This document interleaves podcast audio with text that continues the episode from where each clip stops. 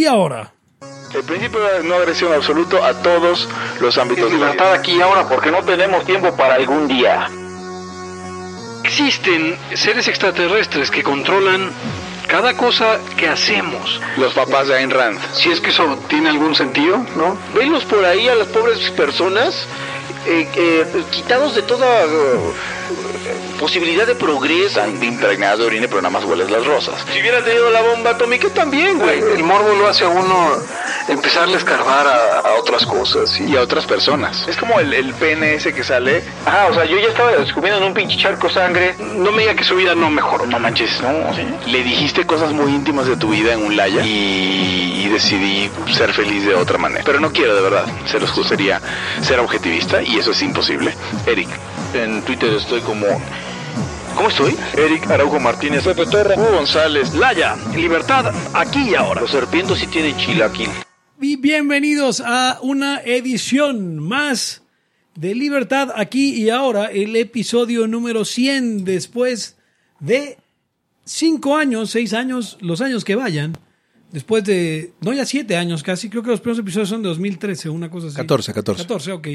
Y después de todos estos años llegamos por primera vez y única a 100 episodios y, estamos muy felices de tenerlos a ustedes aquí escuchándonos en este episodio número 100 de Libertad aquí y ahora un episodio número 100 que comienza así, aquí y ahora como usted lo está escuchando. Yo soy Pepe Torra.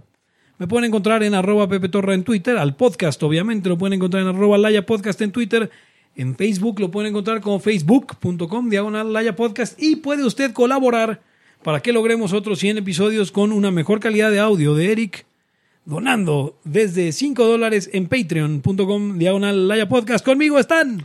Hugo González, el rey de los anarquistas, y estoy tratando de redefinir la felicidad de ustedes en términos de cuántos... Es más, saqué un ensayo. Estoy redefiniendo el bienestar de ustedes en, en- en- en sentido o en términos de cuántos layas hay. Arroba Gonzo. Eric Araujo, primer libertario de México, arroba Eric Araujo M. Oye, Pepe, em, ¿cuántos podcasts anarcocapitalistas o libertarios han llegado a 100? A 100 episodios. Yo creo que hay muy pocos en español, al menos no hay ninguno más que Libertad aquí ahora. Y en inglés probablemente haya un par. En inglés, no, en inglés hay chingos. O sea, en inglés sí debe haber, no sé, 10 tal Por- vez. por- podcastean desde los 70. A ver, otra, otra cosa que quería, que quería este, decirles es lo de la trivia. ¿Cómo era? ¿Cuántos, cuántos layas pensará, piensa usted que habremos hecho de aquí a 100 años? Imagínense, de 2014 al, 3, al 2114, ¿cuántos layas crees que habrá este, ya producidos? No, porque estamos haciendo cuentas que con COVID, si todo esto sigue con la pandemia y sigue la cuarentena indefinidamente, en tres años habremos llegado a mil layas. Entonces, ¿cuántos layas vas a llegar en 10 y luego en 100 años? O sea, si la, si la cuarentena sigue, va a haber mil layas pronto. No sé, o sea, el- lo peor va a ser que, que en el wiki del futuro va a aparecer Laya fue un podcast de la edad de Del ne- neomedioevo o sea, algo así del silicio, de la edad del silicio eh, que contó con 17.583 eh, episodios y a tres puntos el audio de Eric nunca mejoró. Pero usted puede hacer que ese futuro sea distinto. Eh, de hecho, de hecho, yo creo que esa es una de las cosas por las que Plancha de Piedra del- viajó del futuro al pasado. Aunque no sé por qué no se trajo un pinche micrófono. Bueno, es que igual y su tecnología es tan avanzada que ahora mismo no se puede conectar en ninguna chingadera. Yo creo que transmiten directamente desde el cerebro Sí, sí, desde sí. el audio. Por eso, es que por eso, por eso dice que no hay jerarquías. Y por eso no nos entiende, güey. Porque Ya. dice, básicamente son primitivos. Pero basta, pero basta de hablar de plancha de piedra de Kim Page o David Ross. Este, ¿Cómo estamos, le quiere llamar usted? Como usted le quiere decir, estamos, Alberto Roldán. estamos celebrando 100, 100 años de Laya, Dicen que va a haber 30 mil hayas. Celebrando 100 años de Laya, Los primeros 100 años, Hugons. los primeros 100 años de Laya, y entonces, eh, hace 100 años, ¿qué estábamos haciendo? Fíjate que yo estaba pensando que ahora con lo del COVID Watch, o con lo del COVID, hace 100 años estábamos muriendo de otra enfermedad. Sí, está. eh, Cuando el Laya empezó, estábamos muriendo de gripe española. Así es. Ahora estamos muriendo de gripe de, de virus chino. Estábamos, estábamos, eh, bueno, eh, preparándonos para, ya saliendo de la gripe española, saliendo de la Primera Guerra Mundial. Y Hugo, ahí fue donde perdiste por primera vez la pierna. Afortunadamente la encontraste por allá en 1938. La volví a encontrar. Eh, Gracias al, al New Deal. Gracias al New Deal encontré la pierna. Ya ven que la Segunda Guerra Mundial, perdón, ya ven que la, la, la Gran Depresión se acabó por la Segunda Guerra Mundial. Y eso me permitió conseguir por, segun- por primera vez mi pierna. Así, Bueno. así como en la película de Wonder Woman, donde tiene una foto eh, después de... ¿Qué es la Primera o Segunda Guerra Mundial? Perdón, Wonder Woman es de la Primera Guerra La Mundial. Primera Guerra Mundial, así hay una foto de los layos con tirantes, boina y este pantalones fajados hasta el, hasta el ombligo de al tío Benito. Sí, fíjate que es, es gracioso. Ahorita estaba pensando cuando Hitler, cuando uno de las fotos de Hitler, pues siempre que digo algo de Hitler sale muy mal. Pero la verdad cuando lo ves con como con la, pan- la pancita y todo el, el- el- todo fajado hacia arriba y todo, no pareciera un cabrón, no parecía tan mal tipo. Sí, no, o sea, ¿No les pasa? O sea, que lo ven así y dicen, ah, pues mira, este güey, o sea, con su pancita y todo. seguro era que- medio, medio bonachón, perdedorzón. Sí. Por eso tengan cuidado. Este, si bulean a un cabrón, asegúrense que de, que, de que lo maten, güey. Porque va a crecer así como Hitler. Podría- a ver, tenemos dos comentarios. Dice Kim Page, Plancha de Piedra va a ser invitado para el Haya 50 mil en el futuro transhumanista. Todos con 300 años. Pepe ya habrá muerto para entonces. No, Pepe ya nos va a haber matado a varios. Y Paul Eluard dice que no entiendo. A ver, Kim Page tiene insignia de top fan y Paul Eluard tiene insignia de top fan más uno. No sé qué quiere decir. Igual, igual eh, Joy Amagui tiene top fan más uno. Son mejores fans del Haya. Pero dice así, Eric se escucha mejor. Seguro tiene nuevo micro. Eh, sí, yo le, le cambié el micro en los primeros minutos de Laya. Pero eso no quiere decir que ese sea su micro, ese es mi micro. Hitler tiene cara de inocente como la de Pepe Torra. Pues es que se parecen en varias cosas. Hasta la verga, güey. Hitler y Pepe, ¿en qué se A ver, banda. Laya 100, ¿en qué Para se Laya parecen 100, Hitler y Pepe? ¿En qué se parecen Hitler a Pepe Torra? O sea, digan, por, por lo menos va a encontrar 20 coincidencias. ¿Cuándo nació. Hitler, Pepe? 20 de abril, ¿Tú? ¿20 de abril? 26 de octubre. Ah, ok. Pues ahí está eso, por ejemplo. Por poco, por poco. Sí, sí, por, por poquito. O sea, hay un 20 de por medio. Eh, Eh, yo y Amagui, ay, yo no sé, ahora que termine la contingencia, tienen que seguir transmitiendo seguido. Ya me acostumbré a escucharlos. pues hay un chingo de episodios por escuchar. No, no creo que hayas pasado todo el catálogo de, de Sí, hay, hay 100. Por así decirlo. Bueno. Bien, eh, teníamos eh, un, un par de temas, pero yo, yo quisiera hablar un poco porque dentro de los comentarios que nos hicieron eh, al, al post en el que anunciamos que iba a haber 100 layas, hubo varios temas que nos pidieron varias personas. Uno era hablar de la moralidad del capitalismo, Obviamente vamos a hablar de la moralidad del capitalismo. y otro era... eh, uno de los que más me gustó a mí, bueno, había gente que pedía que contáramos en breve la historia de Laya, que ya hemos contado en varios episodios, ¿Sí? pero ¿por qué surge Laya? ¿Cómo? Y obviamente el Laya se remonta a, a dos cosas. Uno, eh, cuando el podcast de libertadrios.info empieza a tener conflictos internos. Principalmente porque Hugo se muda a un lugar donde había agua siempre. Había agua siempre, pero estaba lejos. Pe- Pero era de río. Sí, era muy... Sí, eso, sí, ya había olvidado eso, pero sí es cierto. Y donde Eric y yo no teníamos problema de ir, pero eh, Ángel Corro, que vivía en el Estado de México, y Esteban González. Esteban, que es porque le da la gana. eh, eh, quería. No, No, yo, quería yo no tenía hacer. problema de ir, pero sí de regresar. Así era un pedo siempre. O sea, de todas maneras, este... Sí, bueno, yo les ofrecí vernos en Perisur e ir por ustedes, ¿no? Sí, sí, en más de una ocasión. O sea, Hugo la ponía fácil porque sabía que tenía.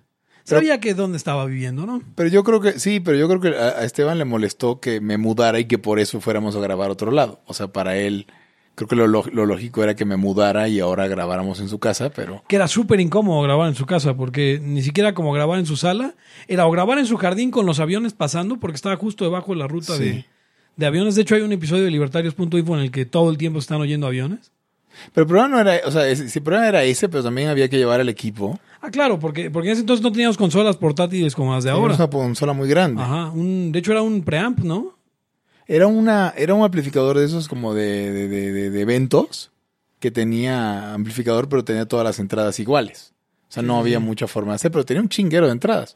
O sea, era así como para animadores, güey, para dos payasitos, el mago y el- la, eh, la Bárbara Regil con su headset dando clases de aerobics.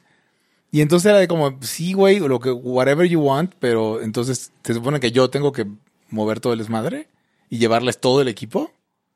Entonces se me hacía también injusto a mí. Pero bueno, eso pasó. Llega- pero llegamos a un día a tu casa, Eric y yo, y corrígeme ahí, Eric, si me equivoco, nos estás enseñando cómo ya habías montado un mejor rig De para audio. grabar. O De todo, sí. Habías hecho como un estudio que tenía tu, tu, tu, tu depa de ahí, porque era una casita más bien, ¿no? Sí, era un, era un departamento como en casa, planta Era una baja. colina, ahí estaba la casita. de- En una, eh, y Fue este- donde nos, de- que nos, fue, nos, nos dejó encerrados Así es, el día del, tem- el día del temblor. Bueno, ajá, pero siga. Este, entonces tenía como un, un cuarto, un cuarto pequeño, pero... Pero ¿por qué queríamos? O sea, ¿por qué no? ¿Por qué queríamos hacer otro proyecto? No, yo creo que lo que pasó es que Eric, Eric dijo que mejor, de, pues ya, si estamos nada más nosotros tres, Lo hiciéramos en cap. deberíamos tener un podcast tan cap, ya valiendo madre. suena que Eric lo decía. Porque el podcast de Libertarios.info era como... Aparte es que se había vuelto difícil hacerlo. Por lo mismo de que no todos jalaban, luego ya nada más estábamos nosotros, como para qué queríamos a- a- hablar tarugadas liberales. Pues, Sí. Aparte, o sea, eso era una... Nosotros constantemente en el podcast de libertades.info teníamos que hacer car- carpa amplia. Luego yo tuve mi programa que era carpa amplia, Sí. eh, Radio Barra Libre. Eh, pero esta la idea es que no fuera carpa amplia. Y yo en la mañana tengo una carpa bien amplia. Yo estaba, yo estaba muy, este, voy a ignorar. Este, es más, yo ahora tengo la carpa súper amplia. Digo, nada más de la emoción de platicar con ustedes. Este, entonces, ah, yo, yo creo que dentro de mí también estaba este tema. Esa carpa Puta madre. Dentro de mí tenía el- ese problema que era, estaba haciendo Radio Barra Libre, estaba haciendo este, un programa carpa amplia. O sea, y siempre tenía que eh, dejar entrar todos los temas, todas las opiniones liberales. Y pues, libertad de qué hora fue la respuesta a no ser liberales. Entonces yo, yo dije como, sí a huevo, y entonces que sea como, un- como una cosa de lucha libre en la que entramos y, y- y venimos a invadir y entonces vamos a decir alguna pendejada como, tenemos tres palabras para ustedes, vamos a tomar el control. Y a la fecha siguen siendo esas mismas tres palabras el eslogan de Laya. El eslogan de Laia. El eslogan de Laya es no tenemos tiempo para algún día. Así es. Pero sí, pero vamos a tomar el control. Son tres palabras maravillosas también. Eh, Y el primer episodio que se grabó no existe no, el segundo tampoco. Y entonces nos quedamos con el tercero que es teorías de la conspiración. Y lo hicimos en vivo y lo hicimos eh, presencial. Y sí, no me, eh, encantaría decirles que es el tercero, el, que es el primero o el segundo, pero no sé. No, por la cosa es que grabamos varios y dijimos como... como no, Eh, no se queda. chido, O sea, fueron los, imagínate, empezamos Laya con Layas perdidos. Así es. La hayas perdido definitivamente porque aunque podían haber estado, ya esas computadoras ya no existen. Ah, no, no, no, sí. O sea, esas computadoras, ya ese disco duro no existe. Eso no ¿Se está. Es perdieron más, en- ¿Se perdieron en el temblor? eh, no. Durante Cuando- el terremoto de 2017, Pero, no, porque si, hubiera, si, hubiera, si se hubiera caído, si hubiera perdido el temblor, hubiera quedado el escombro y ustedes hubiera sacado los discos duros. y ustedes habrían muerto. lo peor es que es cierto, o sea, Pero ustedes están aquí. Pero bueno, entonces es básicamente la historia de Libertad aquí y ahora. Y luego tuvimos una primera, nada más para, para, para dar el... Tuvimos una primera época con 14 episodios oficiales en, el que pro- en la época en la que probablemente grabamos 28 episodios. o sea, era la época de chingos de layas perdidos. Porque si había una cosa que hacíamos con tanto con eh, libertades.info como con Laya, es que como ya estábamos ahí, pues vamos a grabar tres. Sí, claro. Y, y nos echábamos los tres layas y decías, no, es que este quedó medio culero, este no. Pitufo Narcocapitalista dura tres horas entre las dos partes. Y- Ese, ese, ese fue, ese no fue presencial, ese fue remoto, pero dura tanto tiempo porque aparte terminamos como a las 3 de la mañana. Sí, sí, ese, ese es de los más largos. Sí, correcto. Y, y bueno, pues ya después de esa, luego volvimos en el 2000, pues pueden creer que ya llevamos dos años haciendo 2018. De con, un- sí, terminando No, 2000, Estúpido. finales, del, finales del 17. Sí, porque Estúpido Ninja fue el 15 al 17. Y aquí empezamos con Crisis de los 40. Sí. Y- Ahora, en ese entonces no podíamos grabar. Eh, Estúpido Ninja se grababa los lunes. Sí, Los lunes como de 10 a 11. sí. De 10 a 11 y pico. Y por eso Laya no se podía grabar más temprano. Porque el lunes, que es jueves, Sí. grabábamos Laya remoto eh, después de Estúpido Ninja. De verdad, tan Sí. tarde. Por eso era la hora de la chingada. Ajá. Qué triste. O sea, un par de veces fue así y luego ya se quedó como... sí, o sea, pero no, el problema es que siempre que tratamos de grabar más temprano, alguien está en la calle. Sí. Incluso Aún- en COVID. aún siendo época de Incluso en. COVID, o sea, es como de, no, no, es que no en mi casa, no he llegado. Ayer tal vez íbamos a grabar y les dije, no, yo no, no me libero sino como hasta las 12.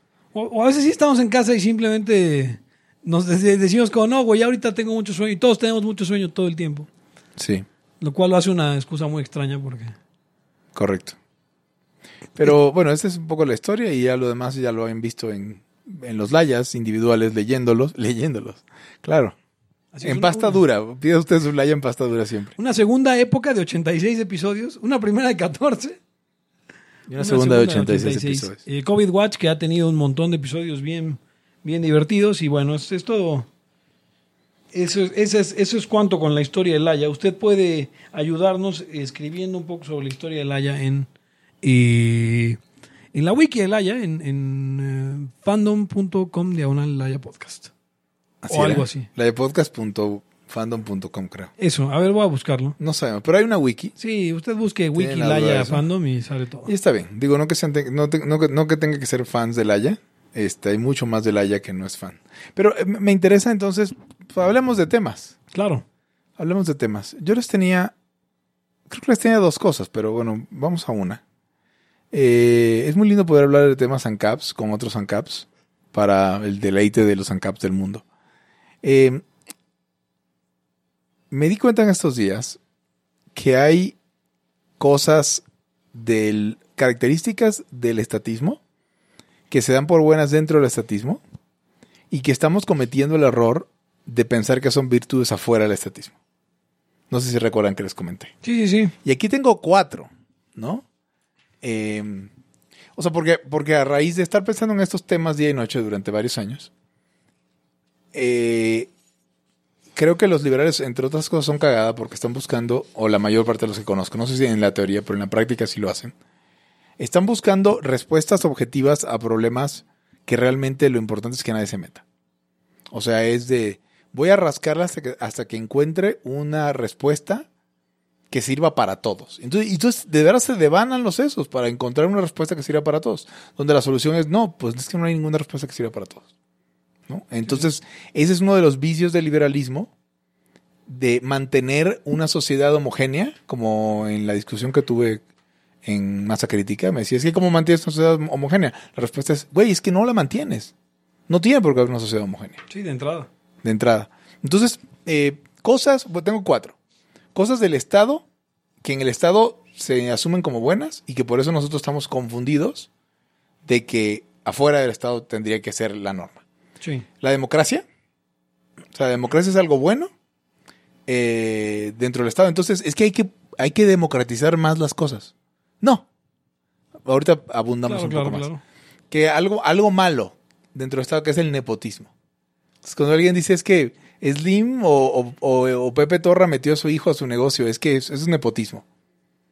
¿No? En el Estado es malo afuera. La transparencia. La transparencia es buena dentro del Estado, entonces que hay que ser más transparentes. No. Sí, ¿no? Y la austeridad o la eficiencia. El Estado, en el Estado todos estamos pendientes de que no desperdicien y entonces no podemos ir a decirles a los, a los individuos que no desperdicien, Sí, ¿no? ¿no? Pero po- podemos ir, no sé si, si, si tengan... O sea, con la democracia creo que hemos ya... Creo que hasta tenemos una democracia es cagada, ¿no? Sí, claro. Y ahora, ¿cómo funciona? O sea, por dentro del Estado, pues lo que hablas es... Sí, sería más... O sea, vamos a ponernos liberales. Sería una cuestión mucho más virtuosa tener un gobierno representativo en el que la gente participara en el proceso eh, de gobierno, aunque sea eligiendo representantes. Es, es preferible porque obviamente no puede haber... O sea, las decisiones en común, el proceso de la política no puede darse de forma pues digamos, individual en una sociedad en la que hay un gobierno. Entonces es preferible que haya más gente tomando decisiones. O sea, lo que decíamos era cuando lo, de los pluris, en, en- hablando de libertarios.info, ¿no? O sea, lo- los diputados plurinominales que todo el mundo quiere eh, desaparecer, Sí. pues en realidad son los eh, que, que se ponen por eh, y votación proporcional. Y entonces que eso, eso garantiza que haya más gente representada. Y en una sociedad mucho más grande, pues uno pensaría que mientras más diputados haya, por ejemplo, o sea, en un parlamento más grande, representaría de mejor manera a... Y para Eh, representar grupos también. Y obviamente para esto habría que votar por ellos, habría que, o sea, tendría que ser un gobierno de la gente eh, de, esa- de ese modo. Pues es una institución que, que, que, que resolvió ese problema, pero es un problema que se da en sociedades con gobiernos. con o sea, es un problema no solamente que se da en sociedades con gobiernos, es un problema que se da solamente en el ámbito de gobierno. O sea, no es, la sociedad puede tener gobierno y aún así tenemos que rechazar la democracia en todos los demás aspectos, probablemente incluso en el gobierno, en el caso de nosotros, Sí, sí. pero hay, hay que rechazarlo en, todo, en todos los demás aspectos. Ahora, cuando alguien dice, no, si queremos pizza, vamos a pedir, ¿no? Hay que hacer esto democráticamente. Eso no es democracia, ahí no hay kratos, no hay poder. Eso es una votación para que todos traguemos la misma pizza. La solución, en parte, es que cada quien se pueda comer. Es más, qué padre, qué bonito que cada quien puede, en pequeñísimos grupos, comprarse la pizza que quiere. Ahora, hay una cuestión importante ahí también que ya lo hemos discutido. E, En, en- en el proceso de elección de la pizza, no hay de. A Hugo, eh, Hugo no come carne, entonces Eric y yo que sí vamos a votar por Meat Lovers, y Hugo se chinga, tiene que comer la Hugo de carne. tiene que comerse Ajá. la pizza de carne, ¿no? Y no, Hugo se puede salir. Hugo Aquí puede Hugo, salirse ah. y decir, voy a pedir una quesadilla, me voy a hacer algo, me voy a ir a mi casa. Exacto. Es que la, la democracia tiene las fallas del socialismo. Por Pues un la- lado, por un lado es un poder institucional que es, es violencia. Y por otro, en todo lo que la democracia y los gobiernos quieren hacer de- suyo, está la, la imposibilidad del cálculo económico. Entonces tienes la, ineficiencia más la violencia en una parte incrustada de tu, de- de- del sistema o viviendo, eh, o la sociedad tiene que soportarlo, y básicamente sus soluciones eh, en este caso, por ejemplo, lo de, lo de los pluris, es como la solución de, los Simpsons del señor Burns, que por, por eso no se muere. Porque como tiene tantas, este, pensamos que si son muchas enfermedades las que están tratando de matarlo, se van a contrarrestar unas a las otras y entonces, pues mira, este, jodidón, pero vive. Sí. O sea, es que por si una, te- es que si te da una sola, ya esa sí te mata. una pugna. A ver, eh, y luego viene el abuso de la palabra democracia. O sea, a veces la gente va y dice, no, es que es la democratización del Internet, cuando en realidad lo que están queriendo decir es que ahora casi todo el mundo o todo el mundo tiene acceso a Internet. Entonces dicen la democratización de algo como, no sé, yo no sé, a mí me parece una, yo no, no puedo encontrar ni siquiera la conexión entre una cosa y la otra. O sea, que tengas acceso, aparte es consecuencia no de la democratización de nada, es consecuencia del capital. Y, de la- y del libre mercado y la expansión de los mercados y lo que tú quieras. O sea, la democratización de la comida no es que todo el mundo tenga, que comer. O sea, es un abuso, una pendejada de agarrar y decir, agarrar una palabra mágica que en este caso es democracia y, y repetirla a lo pendejo. Dice Rodolfo, acertadamente confunden democratización con descentralización. También. Pero también en eso cayeron eh, el, el error los mismos economistas, incluso, como creo que es Mises el que dice que los votos del, del, del, este, del consumidor, y, o sea, queriendo hacer un parangón con la democracia como, como dicen, lo dan, lo dan por, por bueno el, término. Claro, hay una cuestión de, de lo que habla. Sí, y Omar, Omar Raya tiene un punto en esto, porque te habla de eh, una, un encroachment, un, ¿cómo se dice? Un, Klaus, no. o sea, cuando algo se mete en, es, es la política queriendo colonizar el, el sistema de la economía. Y cuando Mises de pronto dice esas situaciones de no, no, es que acá es democrático porque uno vota con su, con, o sea, cada peso es un voto. Es como, no, son procesos distintos. No. Eh, en la democracia estás tomando decisiones como tal cual y como lo dices tú, Hugo, que, que, que tiene una cuestión de poder, que tiene una cuestión de, de, de, de, de- de tomar decisiones en colectivo. Y cuando tú votas con tu cartera, no estás tomando decisiones en colectivo. No No, yo ni siquiera le digo tomar decisiones en colectivo de la política porque creo que es lavarle la cara. O sea, cuando, cuando yo te digo aquí todos se van a vestir de azul, no está siendo en colectivo. El que dice todos se van a vestir de azul es alguien. Ah, pero todas el ideal democrático sería Ok, que... sí. eh, El ideal democrático es vamos a tomar aunque sea una decisión mayoritaria. O sea, sobre todo lo que no sean derechos fundamentales. Y estoy, me estoy poniendo este gorro liberal bien pendejo. Pero, pero sobre todo lo que no sean derechos fundamentales, entonces, o sea, democráticamente nuestra sociedad ha decidido que vamos a tener un solo pinche proveedor de, de energía eléctrica. Que es una, idiotez, pero eh, es, esa es la lógica, ¿no? Entonces, eh, sí, es, es tal cual utilizar términos. Vamos, es eh, como antropo- es como la antropo- antropomorfización de la en la biología, pues. Es utilizar las mismas palabras porque las conocemos para otra cosa. O sea, no sé. O las, o el, en economía, Pepe Eric, el- el- las analogías mecánicas. La economía se sobrecalentó, es una pendejada. Claro. O las, las analogías en general son malas. O sea, te sirven de pronto para aclarar algún fenómeno, pero debe de ser así muy cortita. Son muy, no, son muy didácticas. Sí, pero el es, problema o es. para, para lo didáctico tal vez sí, sí te sirve, y, y- y- pero haciendo muy, siendo muy claros que no es lo mismo. O sea, las economías no se, no se sobrecalientan, el- las analogías mecánicas no sirven en electrónica más, más que para, para enseñarle a alguien que no tiene mucha idea, eh, y así.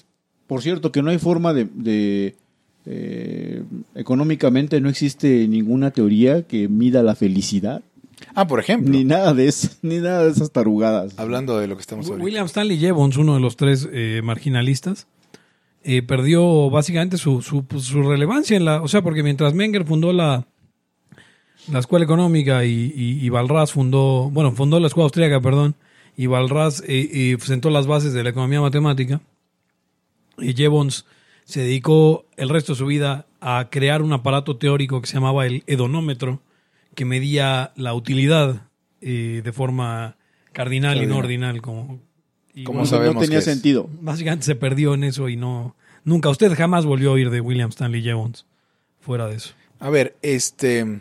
no, si quieren, me puedo pasar a la que sigue. La que sigue. La que sigue es, por ejemplo, yo escucho. O sea, la que sigue es el nepotismo. El nepotismo es una mala palabra dentro del Estado. Es decir, tú metes.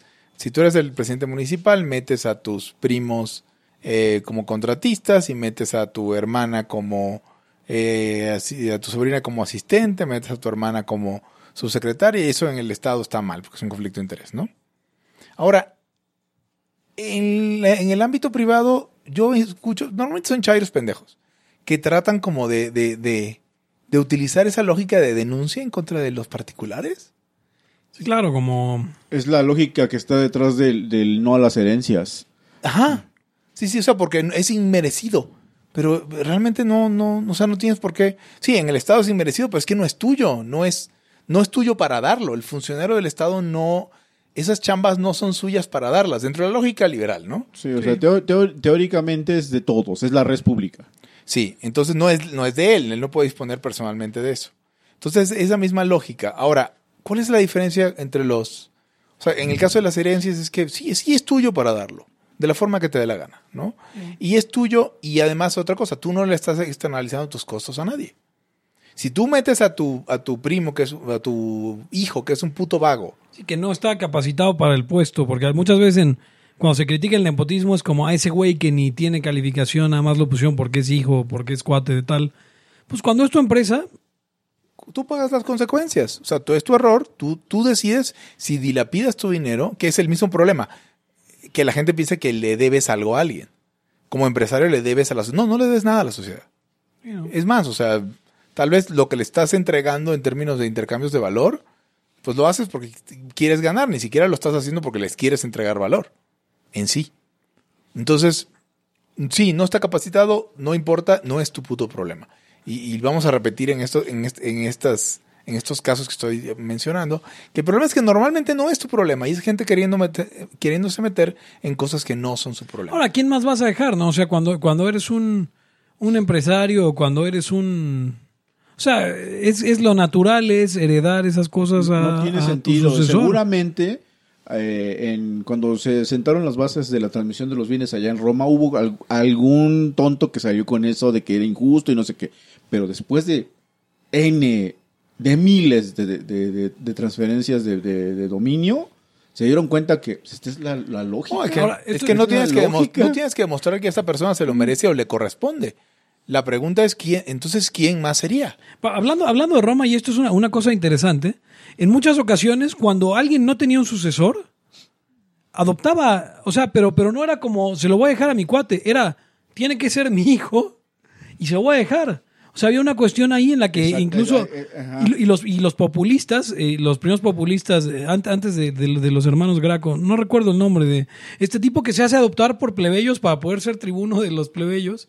Y este, y, y bueno, o sea, es como todo este proceso en el que, pues sí, lo natural, y no quiero decir que por tradición sea lo mejor, porque evidentemente no en todos los casos es lo mejor, y muchas veces puede pasar lo que en Televisa, ¿no? Que, que, que el abuelo Azcárraga se lo deja al hijo Azcárraga, que era Don Chingón, y Don Chingón se lo deja al, al- a, a Emilio Azcárraga Llán, que es un pendejo, y, y se lleva al traste todo, ¿no? No siempre funciona.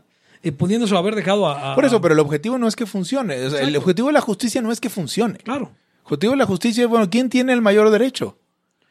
Y nadie más tiene el mayor derecho que el hijo. Eso, eso que dice Pepe lo hacen actualmente en, en Japón. Es muy común que como no tienen hijos, adopten a alguien, ya, ya adultos todos, ya grandes, ¿sabes qué? Porque necesito trans- transmitir este, eh, eh, pues mis bienes. Eh, Y a veces esa, una, una relación filial te, te da mucha más, seguri- más seguridad que un testamento. sí, eh, O a ese- veces puedes evadir algunos impuestos. Eh, porque en realidad para eso se surgen esas instituciones. O sea, la familia como tal, la de ahora que es diferente a la que había en Roma, sin embargo conservamos algunas instituciones ahí que pues, moder- modernizadas. Matrimonio y patrimonio es asegurar eh, el parentesco y ver qué va a pasar con los bienes. Para eso son. Sí. Bienes duraderos, sobre todo, porque de qué chingados te, te, te lego mi iPhone, ¿no? Para eso son. Pero- Y actualmente se dice la voluntad del decuyus. Todo eso sigue lo mismo, sigue siendo lo mismo. Ahora, en México, por ejemplo, tu, tu, el, el testamento genera ciertos impuestos cuando no es ni esposa ni hijos, ¿no?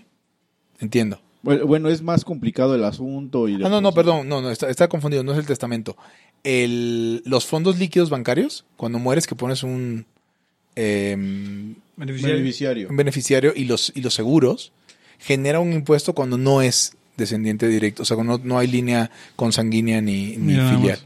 Sí, ni, ni, perdón, ni afinidad.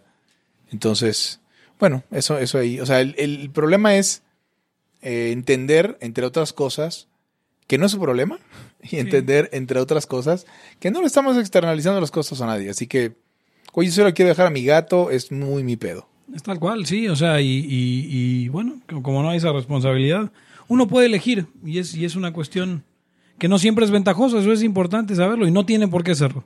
Usted, o sea, recuerden que parte de la libertad es la libertad de, de- de equivocarse, la libertad de cometer errores, de cagarla, Sí. pues, y... La libertad de que tu hija sea Paris Hilton y ya valió madres. Sí. ¿no? O que, o Sam Walton, por ejemplo. Sam Walton llegó a ser el hombre más rico del mundo, si recuerdo. Y ya cuando se partieron Walmart entre los hijos, pues ya era otra cosa. Y de hecho creo que ninguno de ellos está, ha, ha- subido al top. Si yo fuera un Walton tendría un chingo de dinero, pero pues tampoco tenía tantas ganas. Ya tienes un chingo de dinero, ¿por qué querrías más? Es que, es, que no, de pronto también ser ultra rico eh, puede ser incluso tú que eres el heredero súper cuestionado, así, papá, ¿qué onda, güey?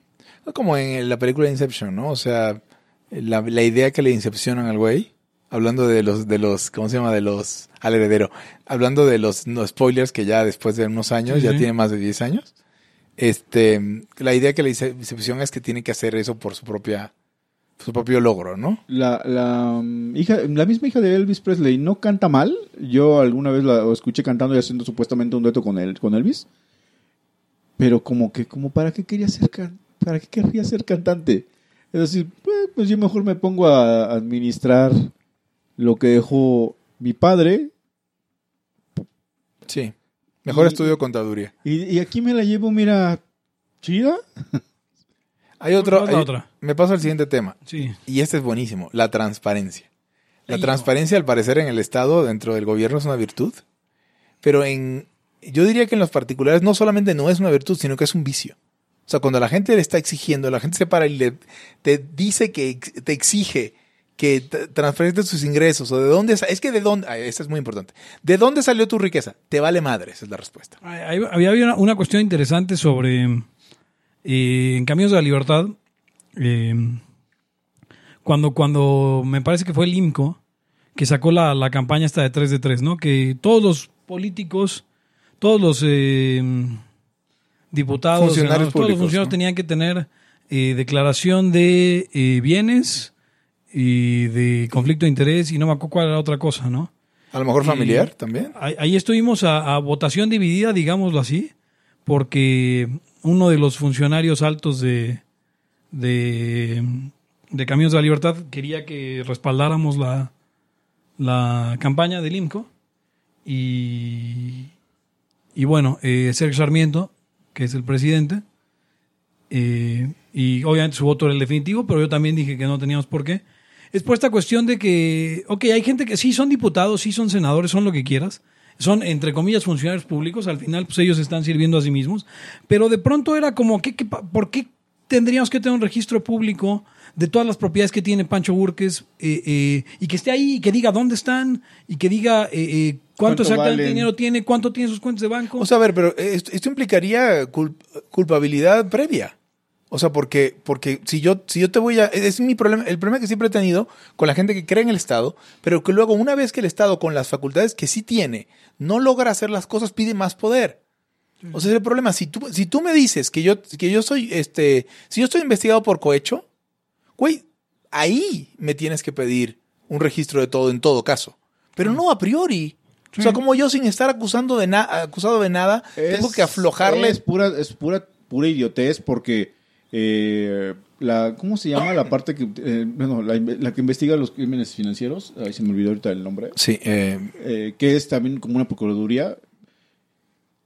Le manda a, a, a Gers Manero, en este caso que es el que está ahorita, de- de- bueno, de- el- y- pero no, luego no investiga si no quiere.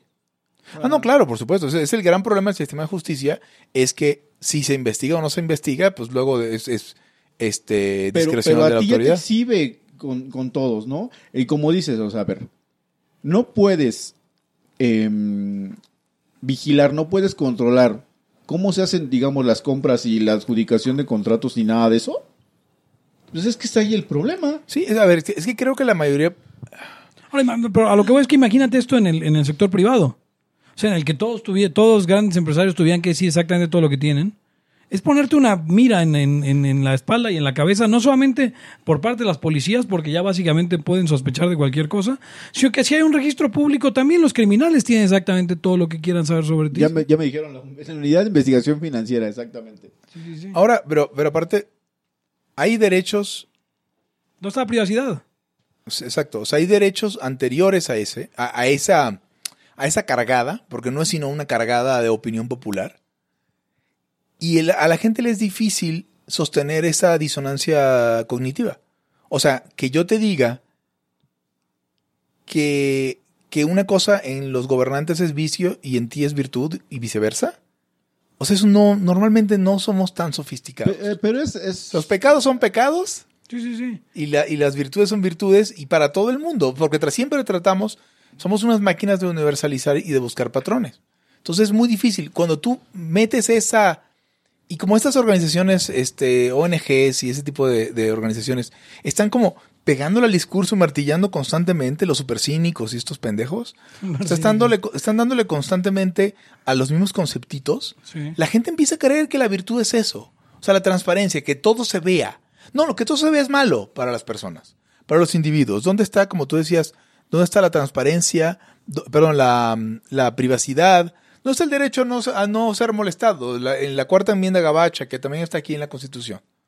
¿No? O sea, no, no, no, no, no. Eh, o sea, lo que sucede después de toda esta campaña es que te van a decir es que el que nada debe nada teme. No, no tienes por qué esconderte. No, sí tengo por qué esconderme. Y la postura. sobre todo aquí, por- el que tiene teme. y la postura por defecto es esconderte. Y debe ser esconderte para que nadie te acuse de es que algo estás escondiendo. No, no, a la chingada. Tú no tienes por qué saber nada de mi vida. No tengo por qué darte voluntariamente información sobre mi vida Sí. para que estés en posición de perjudicarme. Ah, Vivimos en un mundo en el que es cada vez más difícil ser, no Sobre- ser transparente. imagínate ahora Sí. con, con, con el paulati- la paulatina desaparición del dinero y todo oh, electrónico. El problema, el problema es eh, que eso en un en estados como el nuestro, que está todo jodido y violento, eh, invadido por el crimen, por bandas y cualquier cantidad de, de personas eh, malignas, Pues básicamente tú tienes una, una dibujada la Diana en, en, pues, en la espalda. Nada más a ver a ver, a ver a qui- quién te pepena. Ahora, eh, les quiero. O sea, quiero que hablemos un poquito de por qué la transparencia sí sería buena en el Estado. Ahora, eh, O sea, yo no estoy diciendo que no sea buena en el Estado. antes, antes de decirlo eso, usted imagínese persona privada, señor y señora de Laya.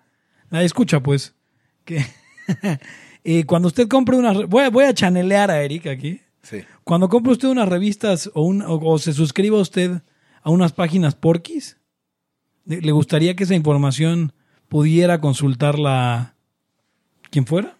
En, en pro de la transparencia. Bueno, si alguien conoce usted que sea como, no, es que hay que ser transparente, eh, dígale eso.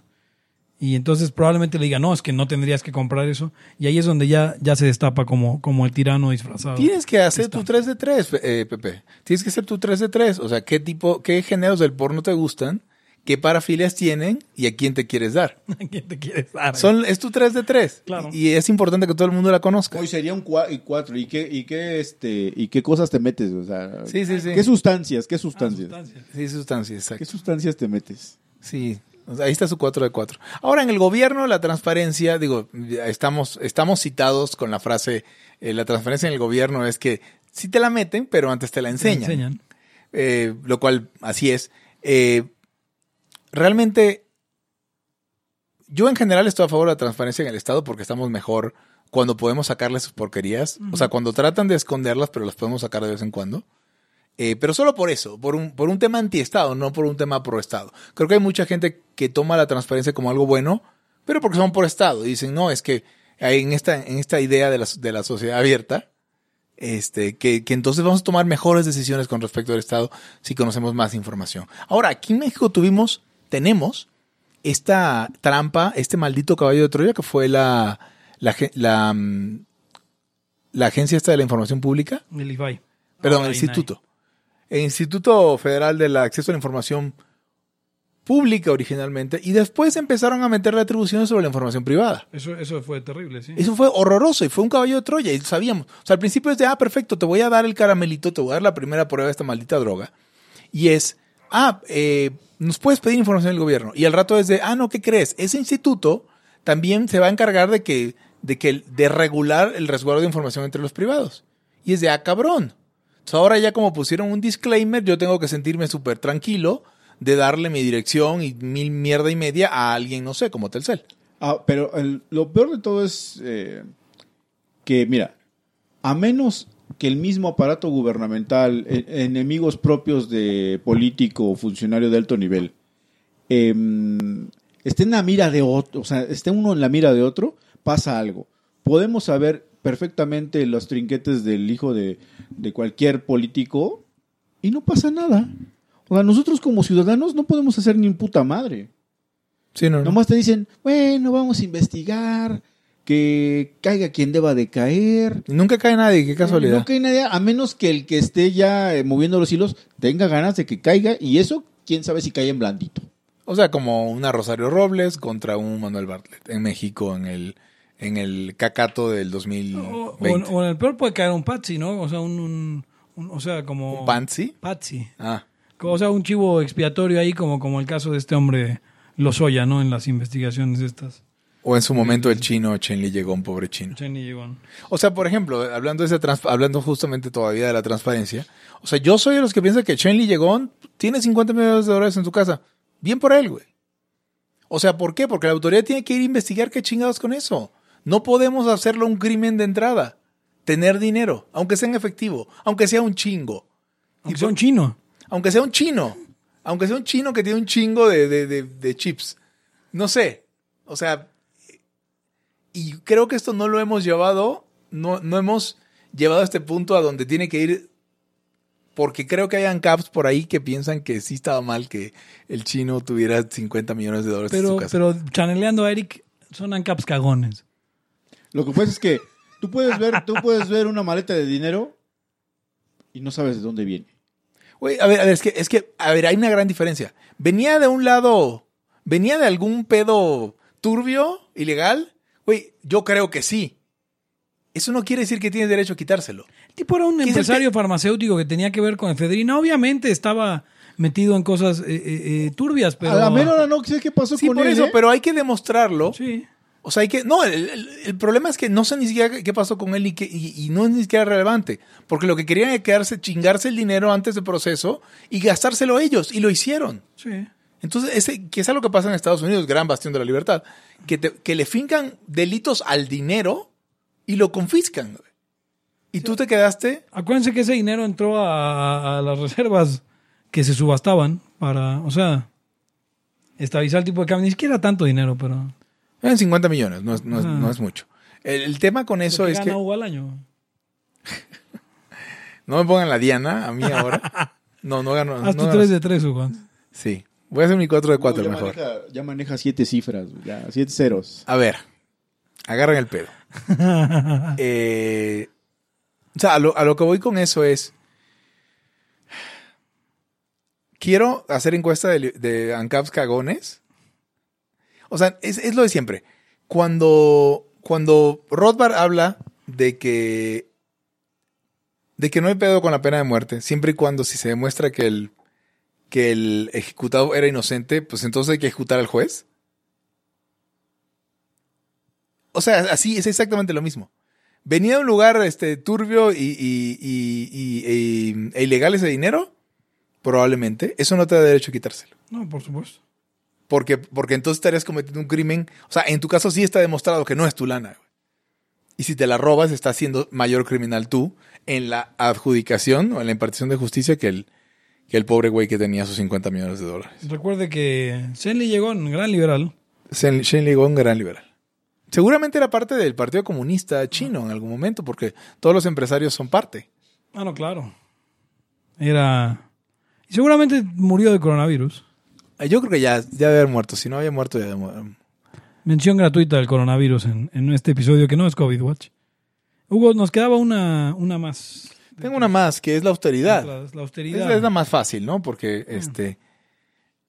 O sea, cuando gastas el dinero de los demás, pues sí tienes derecho a que te estén chinga y jode encima. Sí, te digan, sé lo más, o sea, que tu gasto sea lo más eficiente, compra el más barato, el, bueno, el que tenga mejor ratio calidad-precio, y fíjate más en, en todo. Y, y obviamente eh, existen todos los incentivos para que ocurra lo opuesto, ¿no? O sea, si tienes que, como decían, ha- había un cuadro que, que usaban los, los Friedmanitas para decir, si, tienes, si, si es para ti y es con tu dinero, compras la, la mejor calidad de precio. Si es para alguien más y es con eh, tu dinero, compras Menor el precio. mejor precio ah, y menor. O sea, bueno, la cosa es que al final el gobierno tenía incentivos para comprar al menor Nega- precio, Lo negativo y lo peor. al mayor precio con la menor calidad. Claro, exacto. Y que, que por cierto, es una, es una, es una, este, eh, ¿cómo se dice? Perversión de toda la metodología de Milton Friedman hacer ese cuadrito. Claro. O sea, porque son, sí, está a, priori, a prioriando el mame. Otra cosa que yo creo que es importante es, es la discriminación. Ah, exacto. Ah, es muy buena, Sí. sí. O sea, un quinto sería en este caso la discriminación. La discriminación en el Estado. ¿Por qué decimos los ANCAPs que la discriminación el Estado no debe discriminar?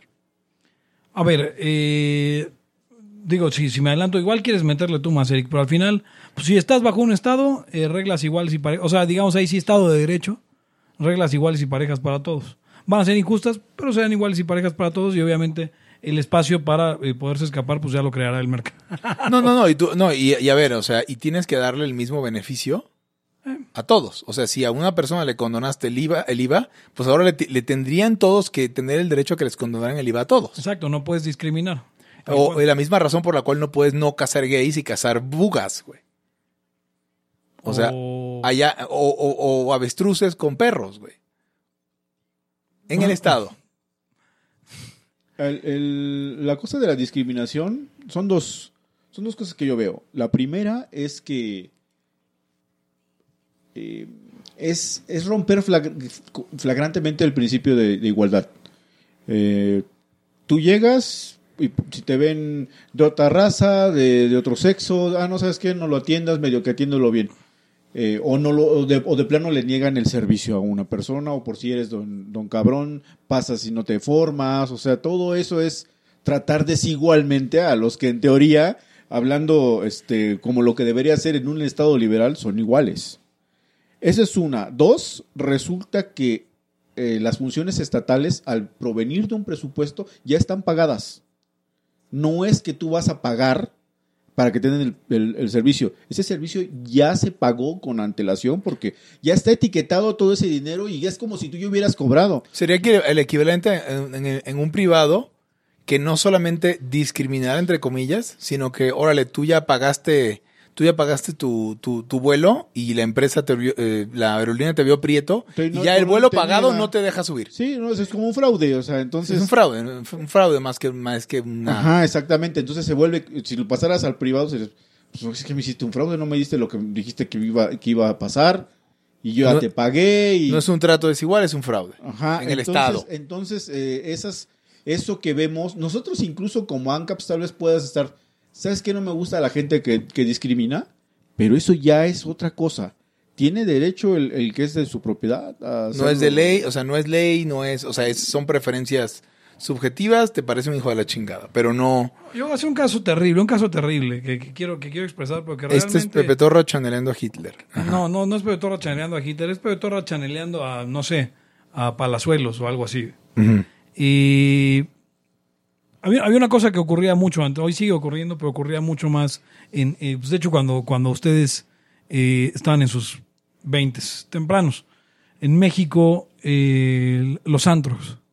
Es una cosa cierto, realmente cierto. exclusiva en la que tenías que ir bien vestido, tenías que llevar zapatos a huevo. Eh, si eras mujer, era fácil que entraras. Si era hombre, tenías que traer pareja. Así eras hombre, o ibas con pareja, o tenías que realmente. Mostrar, eh, mostrar que quién eras. O sea, sí, exacto, que, que se viera que, o sea, que, que ibas a sentarte y comprar una botella, ¿no? No que ibas nada más a bailar y a... A ligar.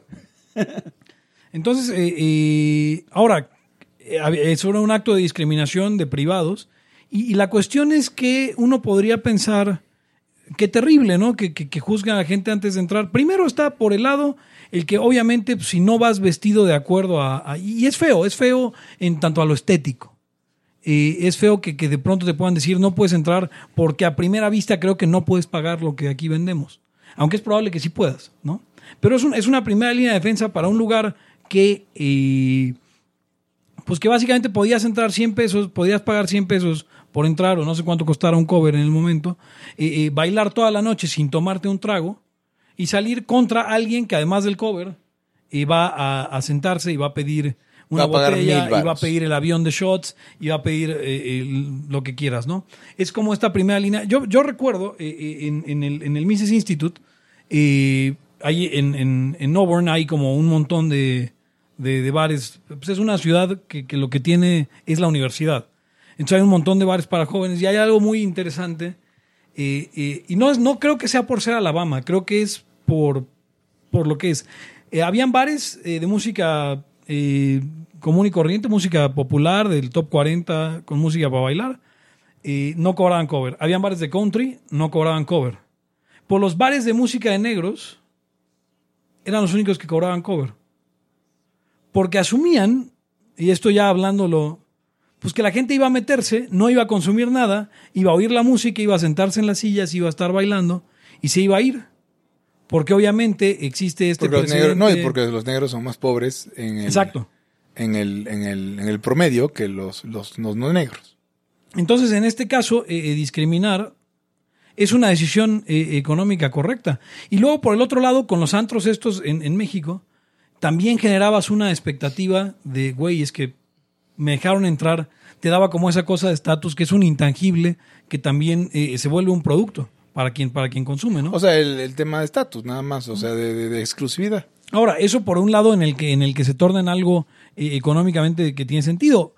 Por otro lado está, están cosas como lo, lo que decía el, el modelo de Gary Becker, que el costo social a la larga de que muchas tiendas digan eh, yo no voy a atender negros, yo no voy a atender eh, gays, yo no voy a atender blancos, yo no voy a atender judíos, eh, tiene un costo eh, social, pero ya en el agregado, porque todas esas tiendas en específico van a eh, perder, porque a la larga la gente no quiere, eh, eh, o sea, se, se hacen de una mala reputación. Entonces, a lo que voy con todo esto es, existen incentivos en el mercado sin gobierno para que ciertos lugares discriminen y ciertos lugares no, en base a, a- la cuestión puramente económica. pero en el Estado, cuando el Estado discrimina, y no, no es como que tenga una, una utilidad, al final es una desutilidad sí o sí siempre. Y además los costos los externalizan a todos nosotros. O sea, es un- exactamente. ¿Se han dado cuenta que también que en, eh, la gente tolera muy bien la exclusividad? O sea, no, no es como que pases por Mazarik y estén haciéndole unas marchas a, a- ahí a los A la- bares, a, a la la, cartilla. Perla Negra y eso así de, A la tienda "Es de que cartilla". queremos entrar, güey. No tienes ni para pagarlo. güey. Entonces, Ahora, hubo todo un movimiento en, esa, en, en- en- en- en los 90, finales de los 90, como en contra de esta idea de la discriminación en los antros, que al final llevó a la desaparición del antro como se conocía. sí, exactamente. O sea, exacto, pero a ver, nosotros sabemos que, que el mercado conduce a la, a la satisfacción de las preferencias subjetivas de la gente. Y si la- una de tus preferencias subjetivas es una sociedad más, una sociedad, entre comillas, más igualitaria, entonces se va a mover el mercado hacia satisfacer esa preferencia, esos valores, pues. O sea, a veces, a veces les ponemos la carnita en términos de, de que decidimos asistir o compararles a esos lugares que, que incorporan lo que nosotros creemos o lo que nosotros nos encanta decir que son nuestros valores. No te, no te, no sé cómo haya estado, la verdad es que yo era poco entero de chavo, entraba porque no tenía para el cover ni nada de eso y no, nunca me gustó el- el ruido. Eh, Ni el cigarro, ni el ruido, ni el cover. no, el cigarro, el cigarro sí me gustó. Pero este, a lo que voy es que, eh, ok, no quieres que te, te discrimine porque raza, sexo, preferencia sexual, lo que sea. Te voy a poner una botella en cinco mil pesos, güey. Tragos de 300. Lo cual me lleva a esta, o sea, a esta, a esta, o sea, este momento cada vez que veo alguno de esos, este, avisos de en este local, este local no se discrimina o en este establecimiento no se discrimina por, y te dice todo, siempre me llama mucho la atención porque si fueran realmente tan igualitarios, pues tampoco te podrían discriminar en sentido de precio, ¿no? Deberías poder pagar lo que tú puedas pagar. Porque dice la pendejada de estatus socioeconómico. O sea, el tema es, sí puedo poner mi precio para discriminar a la gente, pero no puedo discriminarlos por estatus socioeconómico. Que básicamente es casi lo mismo. O sea, la lógica sería que alguien que nunca se puede pagar algo, ese día, sin importar cómo se vea o sin importar qué otras decisiones económicas tome, ese día puede ir y pagar, güey, este, Pero está- una está vez la- cada 10 años, eh, porque no me están discriminando por estatus socioeconómico, que no sé exactamente cómo se ve el estatus socioeconómico, Sí. sino por el precio. Pero también se eliminó, si no me equivoco, fue, fue por ley que se eliminó la idea de consumo mínimo. O sea, había lugares donde, donde para sentarte tenías que tomarte cuatro copas. Ah, no, no, pero de todas maneras, o sea, te pinche sale carísimo. Ah, no, claro. Pero, Pero, pero, pero, la- pero no es como que la gente esté muy en contra de eso. De hecho, no me acuerdo quién lo dice. Se me olvidó ahorita el, el autor, o, o si lo vi en un video o algo clásico. Que, que luego no estás tan. No te importa tanto el rey, sino los que están abajo. Que sientes no tan lejanos. Ah, esas hijas- ah, no, pero el rey, que se vaya, haga lo que él quiera. pero yo, yo me, yo me acuerdo de una vez, eh, creo que la vez que más me tuve que pelear con gente en la facultad, porque a pesar de todo, yo me, me fui calladito todo el, el- sin opinar.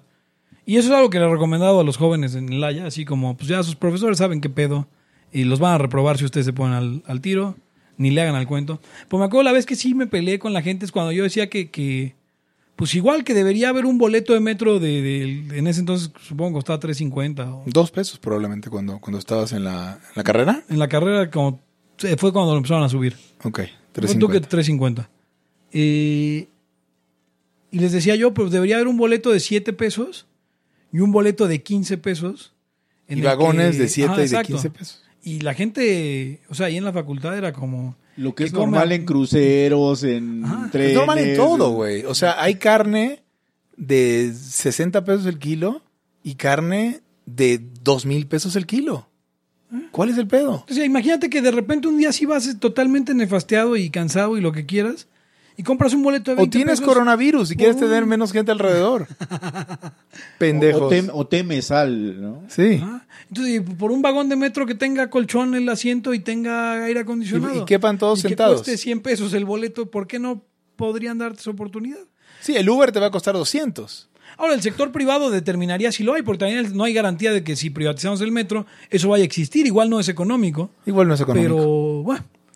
Eh, Sí, pero, pero a veces es tratar de decirle al Estado lo que tiene que hacer, lo cual nunca funciona. Ay, aparte, hay servicios que dices, esto se pudo hacer o mareando gracias al Estado, güey, porque no le veo la- lo económico por ningún Claro, lado. pero tendríamos una opción. O sea, el problema es que es, es el hist- la historia de siempre. O sea, cuando, cuando crees que sabes cómo deben ser las cosas, que si alguien cree como eso está bien pendejo.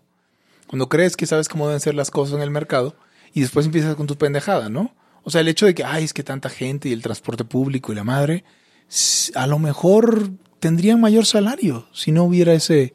O sea, te tendrían que mover los recursos económicos de tal manera Algo pasaría. Güey, para tener una persona que está limpiando 10 horas en una oficina de Santa Fe, si tú dices, bueno, ya no tiene la posibilidad de llegar de Iztapalapa a Santa Fe por 5 pesos el metro hasta observatorio y luego que este ot- otros 6, otros Sí, 7 un pesos, otros 7 pesos, ¿Qué?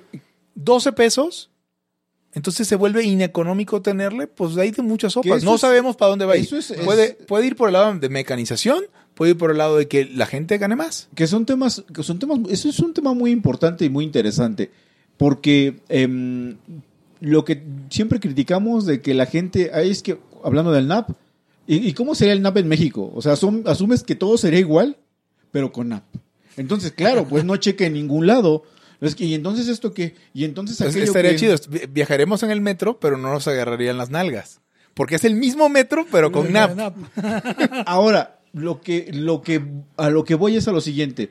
El Estado nos ha acostumbrado a, a utilizar y, y tener servicios, y no nada más en México, en todos los países, que luego te dicen las mismas autoridades, "Es- este tren es, inco- es incosteable, pierde.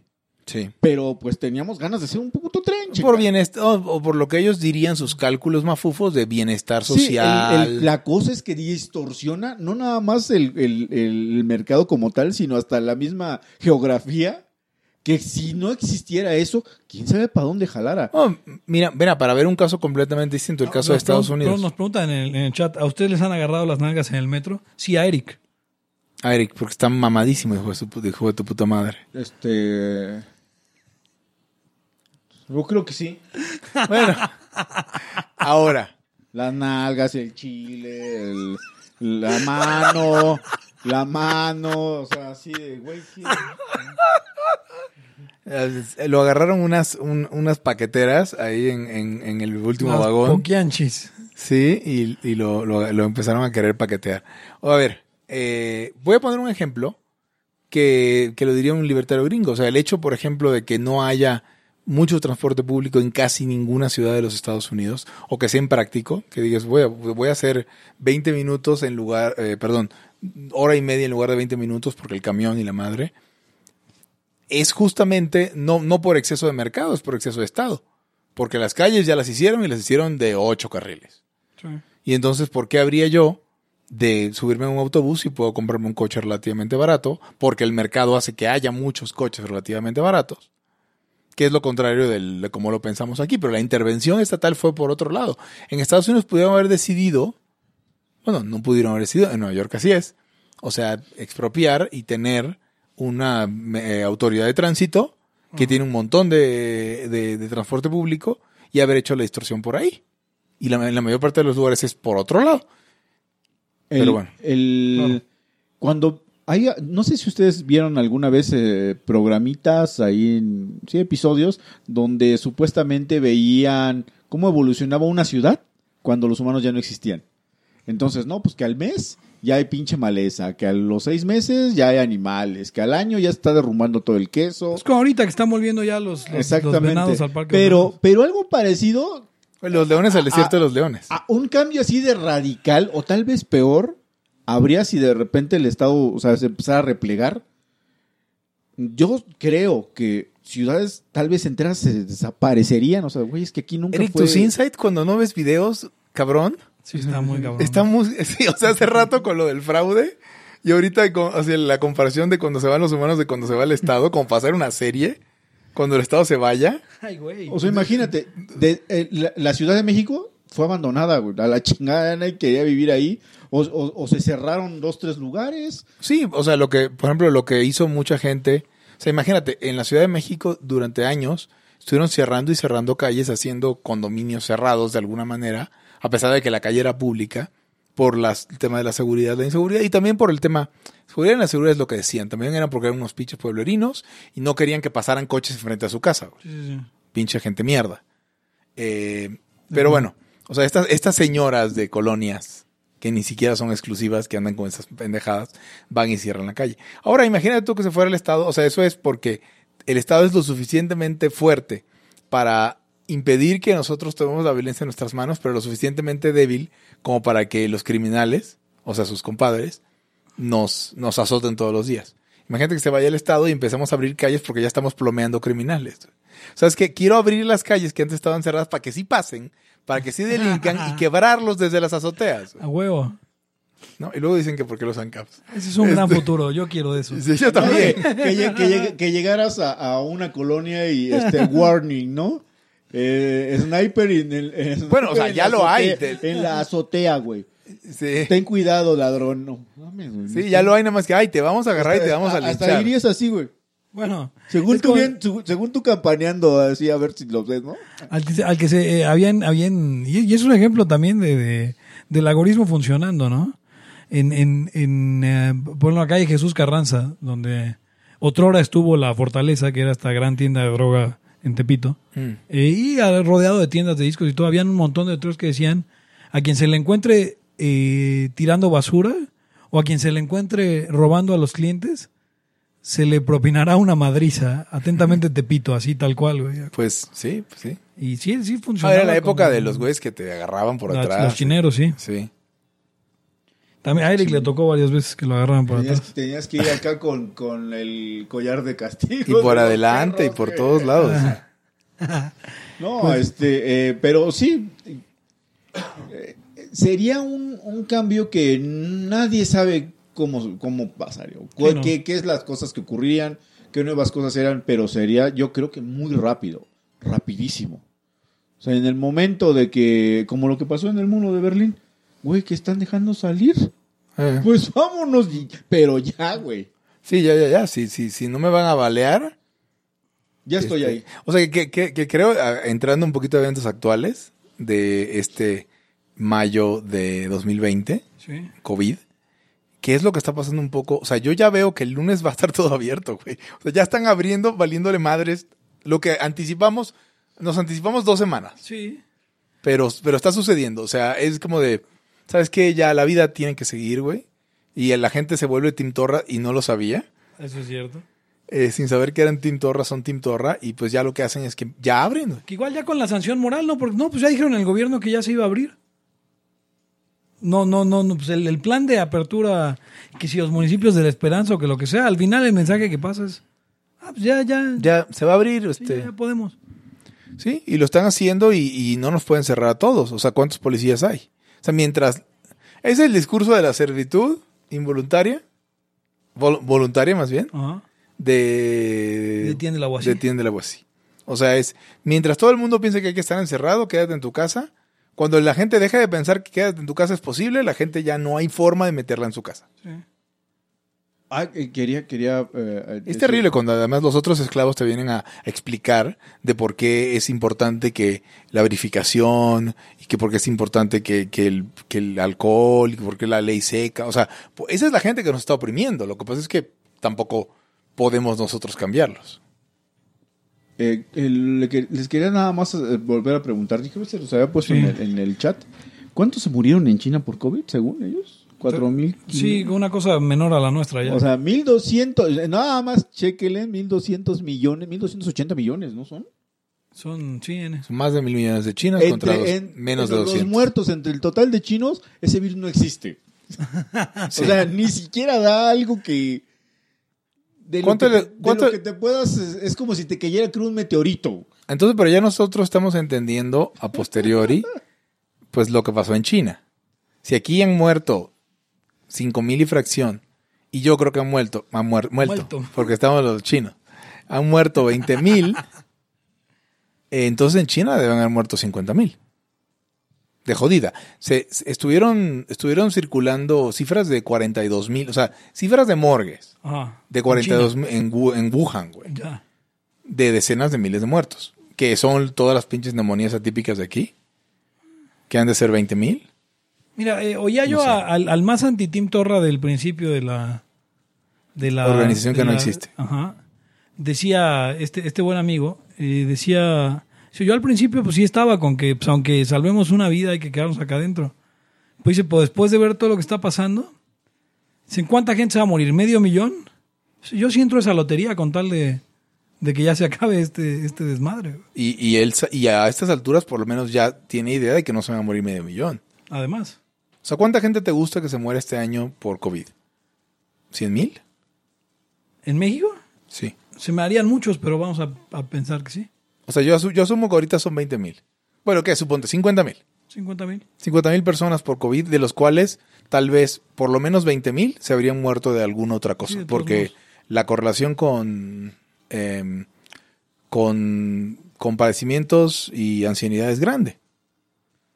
Entonces Sí. tú dices, bueno, a ver, de, de- de esos, habríamos tenido de gente de entre 60 y 100 años, eh, 20 mil muertos. Ok, pues esos, te los, esos te los, te los, te los entregó el COVID. Además, mira, hay más gente, más gente se muere de accidentes automovilísticos y COVID juntos que solo de COVID. Perdón. Verga, Pepe. O sea, no logré conectarme con tu razonamiento. güey. Sí, sí, la respuesta es sí. Sí, obviamente, ¿ven? Entonces, Ok, eh, a- hoy lo puse en Twitter. Por cada muerto de COVID en México hay 200 desempleados por COVID. O sea, tomando para ambos las cifras oficiales. Que en ambos las cifras no oficiales son mucho mayores. Aparte, aparte Pero de verdad, 200 desempleados por cada muerto. Y hay, hay mucha presión en, en, eh, de estar en casa y eso, pero entre comillas son también gente más acomodada. O sea, Sí. son los intelectuales, los que van a la escuela, los que tienen su chambita, pero hay gente neta que vive muy mal, que tiene parientes enfermos, que ellos mismos están enfermos y dicen, güey, es que si no salgo me voy a morir neto, güey. A- Si no salgo, o sea, si salgo, tal vez me muera. Si no salgo, me muero seguro. ¿usted- ¿ustedes conocen a alguien hoy? Perdón, así, supongo que la pregunta es cruel, pero ¿conocen a alguien dentro de sus primeros o segundo círculo que haya muerto? ¿Muerto de COVID? Yo no. No, tampoco. No. O sea, De ami- ah, ah, pe- familiares de amigos sí conozco, o bueno, me han contado. Sí, es que, es que eh, en estos días Omar Ray hablaba de eso en, en, en Twitter y, y le dio la vuelta muy, como muy, muy sabroso, porque dijo, ustedes dicen que no tienen gente que ha muerto de COVID en sus círculos cercanos. Yo conozco, eh, conozco en la colonia 10 personas, conozco en la colonia no es tu gente cercana. Sí, ¿no? O sea, en la colonia y, y quién sabe cuántos enfermos, ¿no? Ah, pero bueno, Seguramente la- nos la va a decir, es que, por ejemplo, en la colonia donde yo vivo, que sería, digamos, la unidad, no, no hay ni uno. No, aquí, o sea, la semana pasada de, este, pasaron un comunicado y aquí hay, creo, deben ser como 12 o 15 edificios. Y en cada uno hay cinco pisos. Que ya se había confirmado. güey. No No, se había confirmado el primer enfermo de COVID. Y en el tuyo es uno de los edificios de esperanza, quiero pensar. No sé, pero ¿importa? No. O sea, aquí al, a ver, aquí al lado está Tacubaya y en Tacubaya debe haber varios. si es el de al lado. No, o sea, ve- ve- no sé, enti- entiende mi punto y, y nos va a decir. Ahora, yo no entiendo, por ejemplo, en este, este- estos números que he escuchado alarmantes entre médicos de que hay 100, 100 muertos. O sea, no sé. Por hora. Los, los muy putos, no me refiero a los médicos, los, los reporteros no le han ido a preguntar cuántos médicos muertos hay a Su Alteza Serenísima Gatel. Porque no ha salido la cifra. Debe haber, debe haber bastantes muertos, pero vamos, también los médicos tampoco... El promedio de edad de los médicos también está más arriba que el promedio de la población. Entonces es, es complicado y están súper expuestos. Mira, para pronto es como si hicieras un proyecto así de superconstrucción en el país y te dieras cuenta que un chingo de, ma- de macuas se mueren. O sea, no, pues ¿qué crees que un montón de albañiles se están muriendo? güey? Porque quisieron hacer 20 rascacielos. Pues sí, güey. O sea, Exacto. Sí. Sí, exacto. O sea, es- es- tu muestra está eh, autoseleccionada. No, más bien, seleccionada. No es una, no es aleatorio ni nada. O sea, es- es- estás hablando de un riesgo profesional. Vamos a hablar un poco, a, a darle, una conclusión un poco al, al tema, Hugo, que llevamos ya una hora y diez en... Bueno, la conclusión es, o sea, la- más, más que una conclusión es una llamada a acción, o sea, no se deje engañar por la gente que quisiera imponerle las normas morales del Estado a la gente normal como usted como yo. Ah, O sea, porque al mismo tiempo que no que hay cosas que ellos no pueden hacer entre comillas, son muchísimas más las que sí pueden hacer. Pueden cometer toda clase de delitos de forma impune.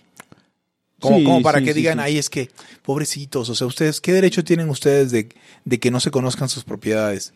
Pues, ¿qué de- derechos tienen ellos de apresar, secuestrar? Imagínate que a los policías de tránsito se les procesara por secuestro, por retención ilegal. Pues no, no quedaría uno fuera del bote, ¿no? Por ejemplo. El, ah, eh, bueno, este. mm, hay gente que sí cree que lo que dice el Estado, en- y particularmente la ley, es lo correcto. O sea, yo me he encontrado a gente que dice: Ve, che, güey, se pasó la, la, la calle por, no sé, por el medio, se pasó, no llegó al- a la zona de peatones, a la, ¿cómo le dicen? A la cebra o a la qué. Sí, así les dicen. Ajá, y, y se pasó por el medio, pero no, ni siquiera hay autos.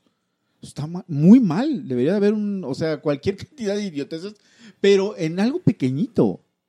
Sí, bueno, es, es gente cuya, cuya idea de, de, de- de moral es obedecer. Sí. Esa gente yo creo que la perdí. O sea, Lo habíamos, per- lo habíamos hablado en algún momento, ¿no? Sí, lo hemos hablado. O sea, tú- si tu moral es obedecer, güey, estás de la verga. Ahora, esa gente, no sé, pe- perdón, pero sí es inferior. Esa es la raza más débil, dicen ahora, ¿no? También, también no nos hagamos güeyes, y eso lo apunta Montaner, el, el escritor liberal. Ah, liberal, que el ¿eh? cantante. Liberal, este, liberal. Ricardo Montaner. Eh, y él decía que en los latinos está la onda de, de ser, de que, de que tú aspiras como latino a ser poderoso y ser poderoso es el que está por encima de la ley. Ah, Sí, dices que la transparencia y tal, pero apenas empiezas a escalar en el rollo este, económico o cualquier clase de estatus, y más si estás ligado a la política, ya te empiezas a poner punk de, no, a mí no me digas eso porque yo soy fulano y... Pero yo no creo que sea, o sea, no sé si sea latino, o sea,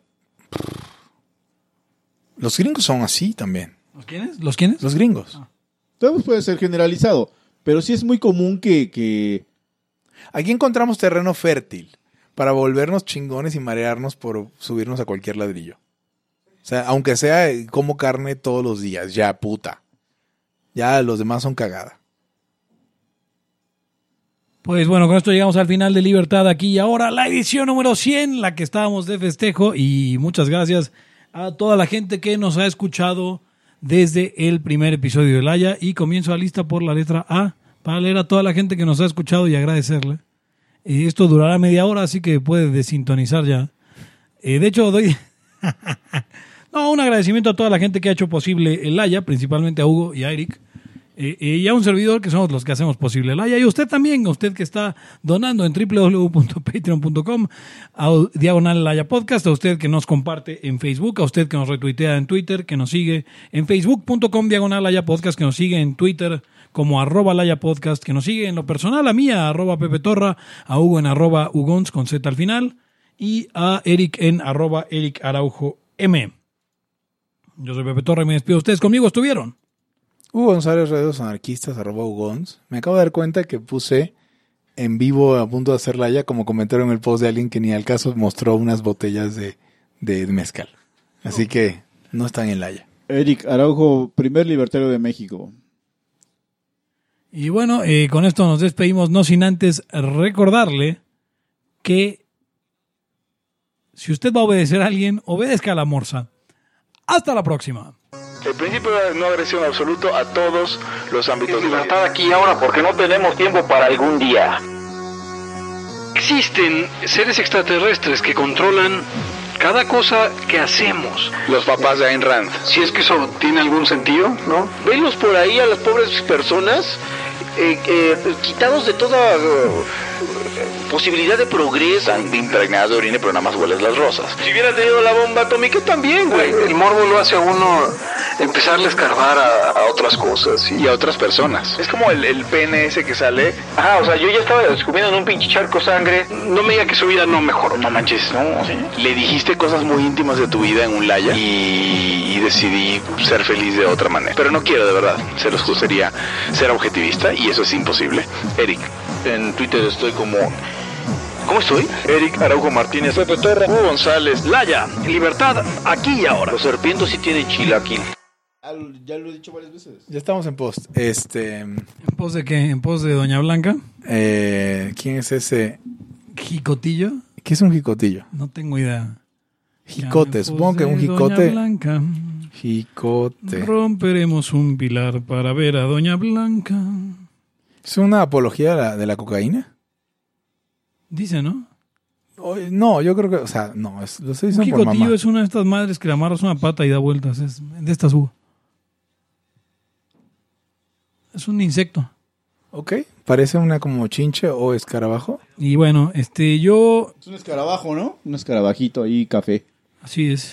Dijeron el tuit que iba- Fernando Cota, el tuit de Fernando Cota en el A ver, a ver, a ver el tweet. Este está bueno. Eh, está- eh, Cota pone un, un tweet, retuitea un tweet en el que sale una reunión de Zoom en la que sale eh, Lula da Silva, Pepe Mújica, Alberto Fernández, Evo Morales, Fernando Lugo de Paraguay, Maximiliano Reyes de México, José Luis Rodríguez Zapatero, eh, José Miguel Insulza de Chile, eh, Jorge Tayana de Argentina, Clara López de Colombia, Dilma Rousseff, Joseph Stiglitz, Baltasar eh, Garzón, Dios mío. Luis Arce, Gustavo Petro y eh, Marco Enríquez Ominami, eh, chileno. Y dice Fernando Cota, dicen que si te metes a este Zoom, tus ahorros se evalúan un 30% y te quedas sin empleo. Sí, güey. Lamentablemente Cota entró a ese Zoom.